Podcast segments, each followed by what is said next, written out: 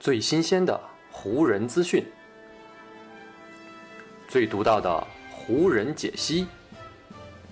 欢迎收听湖人球迷电台。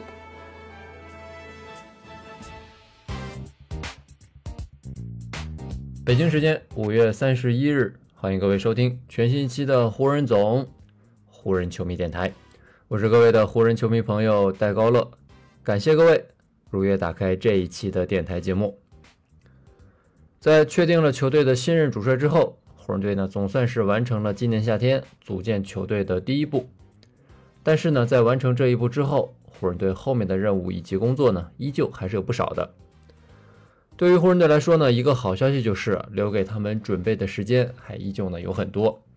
因为错过了今年的附加赛以及季后赛，湖人呢也是从四月底就可以开始为下赛季做准备了。而且在今年的季后赛期间，湖人队呢也可以从正在征战季后赛的这些队伍们身上学到一些联盟的发展趋势和先进经验，也可以呢为自己下一年的征战提前做好准备。湖人队呢，从今年的季后赛当中可以学习到的第一条经验，就是如何组建自己的内线阵容。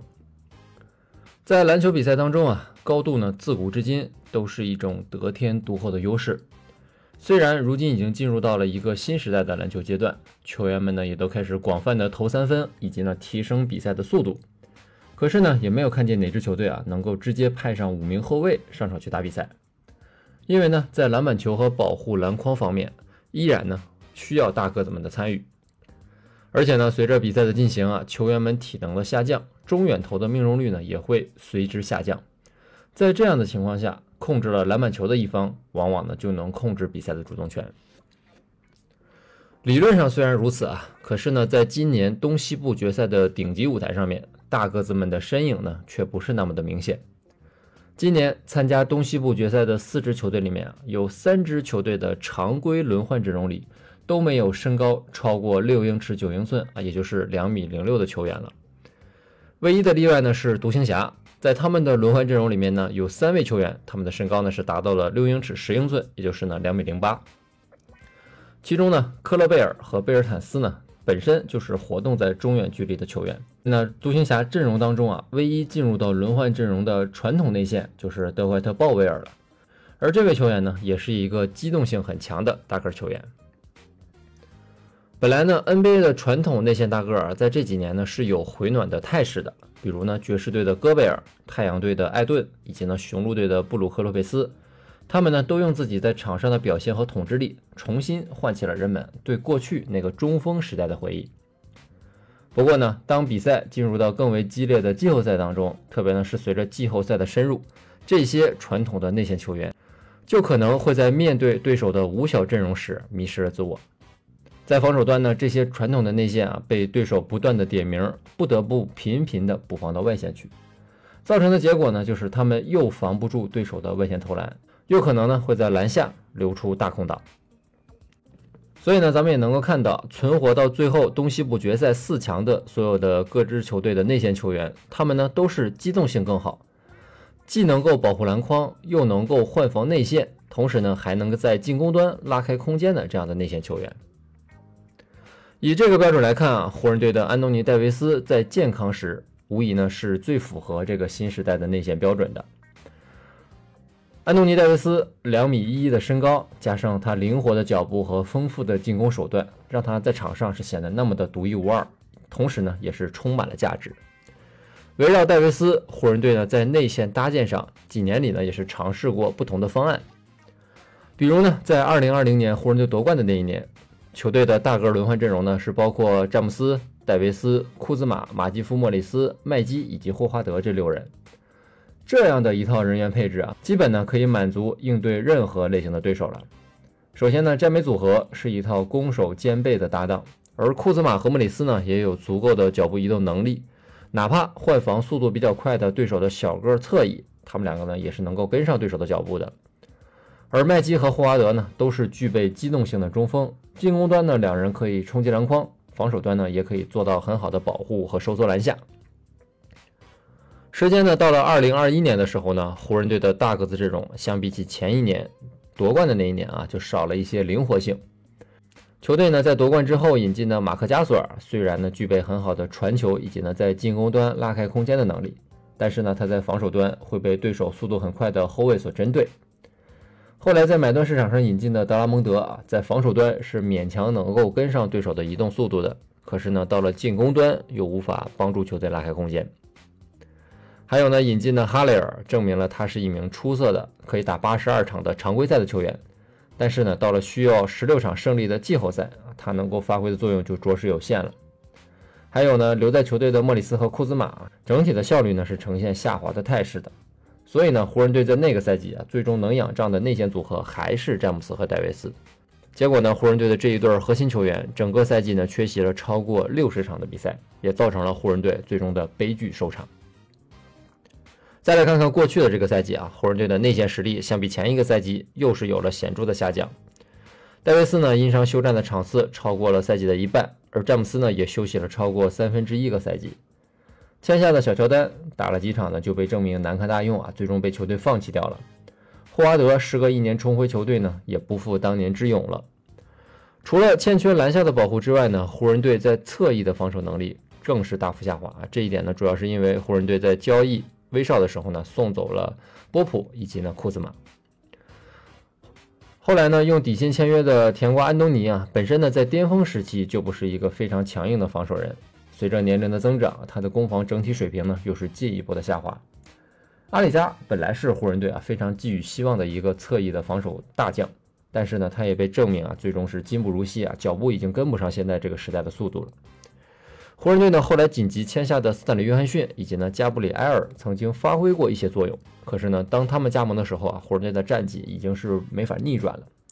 而且呢这两位锋线啊相对比较瘦弱的身材，也让他们呢在面对更加壮实、更有对抗能力的对手时候呢会变得力不从心。所以呢咱们这把过去三年啊湖人队的内线组成方案一路看过来，再看看今年季后赛这四强球队提供的模板，也能够给湖人队提供一些建议。那就是呢，湖人队在今年组建他们的内线的时候呢，应该将选材的方向集中到2020年库兹马和莫里斯这个类型上面，而不是呢霍华德和麦基这个类型上面。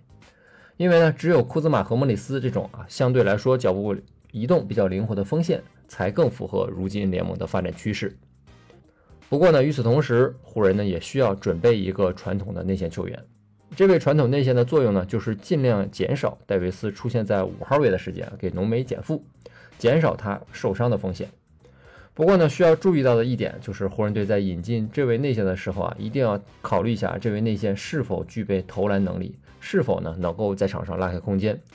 否则呢，又会像上赛季的小乔丹一样啊，在内线形成了一道天然的屏障，让湖人队呢在进攻端是屡屡受挫了。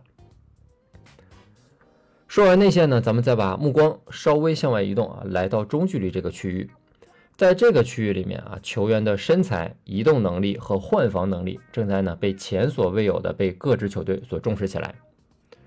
在最终打进东西部决赛的这四支球队里面啊，每个球员在这个位置上面，在这个区域当中都有着充分的力量，他们呢可以覆盖从篮下三秒区到中距离的每一寸地板。所以呢，最终四强这几支出色的球队，就算做不到场上五个位置都能随意的换防，但起码也可以做到三个或者四个位置的球员啊彼此换防补位。两支球队在这个方面上面能力的差异，少说呢可以决定一场比赛的胜负啊，往大了看，甚至能够决定一轮系列赛比赛的最终走势。这个呢就是 NBA 如今的潮流了。本赛季季后赛最终的这四强队伍，加上呢下赛季即将重新组成莱昂纳德和保罗乔治这样一对锋线组合的快船队啊，都是在这方面具备极大优势的球队。他们呢也可能在未来的联盟当中啊继续延续自己的统治力。所以呢，对于咱们的湖人来说，如果想要在未来与这些已经走在潮流前端的球队进行对抗，那他们呢就需要针对自己的阵容短板进行调整，去适配和追赶这股潮流。湖人在过去这个赛季当中，阵容方面出现的最大问题呢，无疑就是两头大，中间小，也就是呢堆积了不少大个的中锋和小个后卫，但是呢却缺少侧翼的三 D 球员。这样的劣势在戴维斯以及詹姆斯都能够出战的比赛当中呢，其实呢并没有暴露的非常明显。不过在两人受伤都无法出战的情况下，湖人队呢就会在面临顶级强队的时候，缺少与对手抗衡的实力了。所以呢，今年夏天如何补充球队侧翼的实力，将会是湖人队一个非常关键的行动。最近这几年啊，三 D 球员的行情可以说呢是水涨船高，而湖人队目前呢，从现阶段的情况来看啊，是仅有一个六百三十万的税上中产的，拿这个合同去签约，我觉得呢也抢不到太好的三 D 球员。所以呢，湖人队啊，必须要好好利用手中现有的一切筹码，比如呢，威少的这个最后一年的大合同，稍微还有点交易价值的霍顿塔克、纳恩，同时呢，也要把自己2027以及2029年的首轮选秀权拿出来。把这些筹码累积在一起啊，去外面去交换，或者呢是去签约，尽可能的得到更多有实力，而且呢对球队有帮助的侧翼球员。这些侧翼球员呢，统一要有一个特点啊，不仅要有三分的投射能力，同时呢身高也要达到一定的高度啊，尽可能的要让这些球员的身高满足呢是在一米九八到两米零六这个范围之内。只有如此啊，再加上健康的詹姆斯和戴维斯，湖人队呢在未来。才能够凑齐一套能够与这些联盟顶级的球队去抗衡的阵容。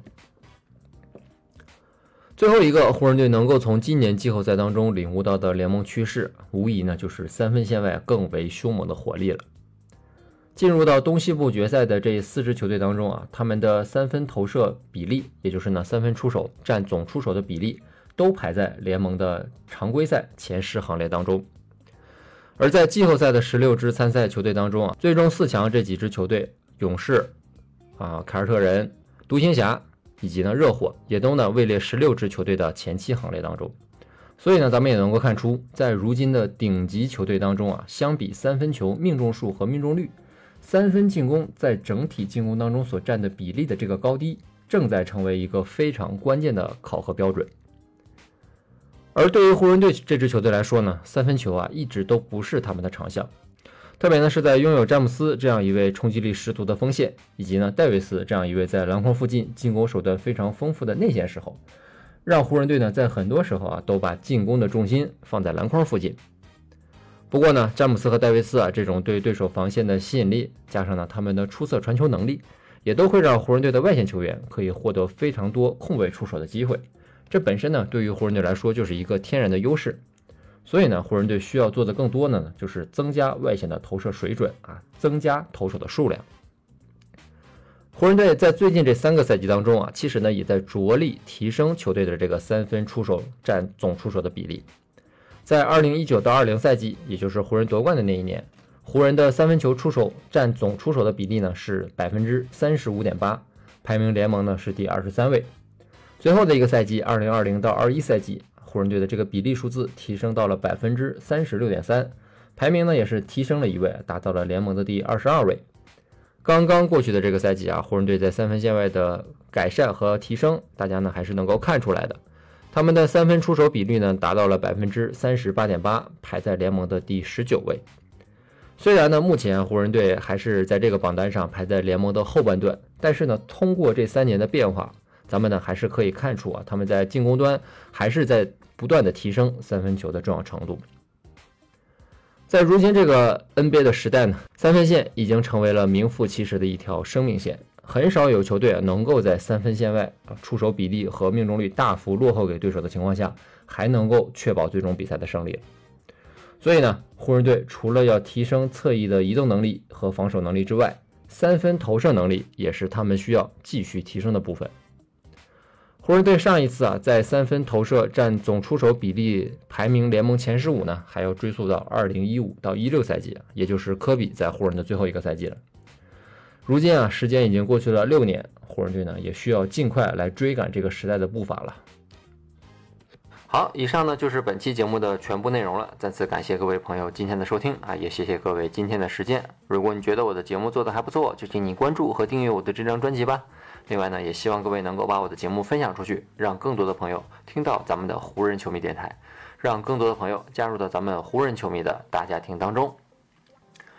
湖人本赛季的比赛虽然已经告一段落，但咱们湖人球迷电台的节目不会停歇，就让我们下一期湖人球迷电台再见吧，拜拜喽。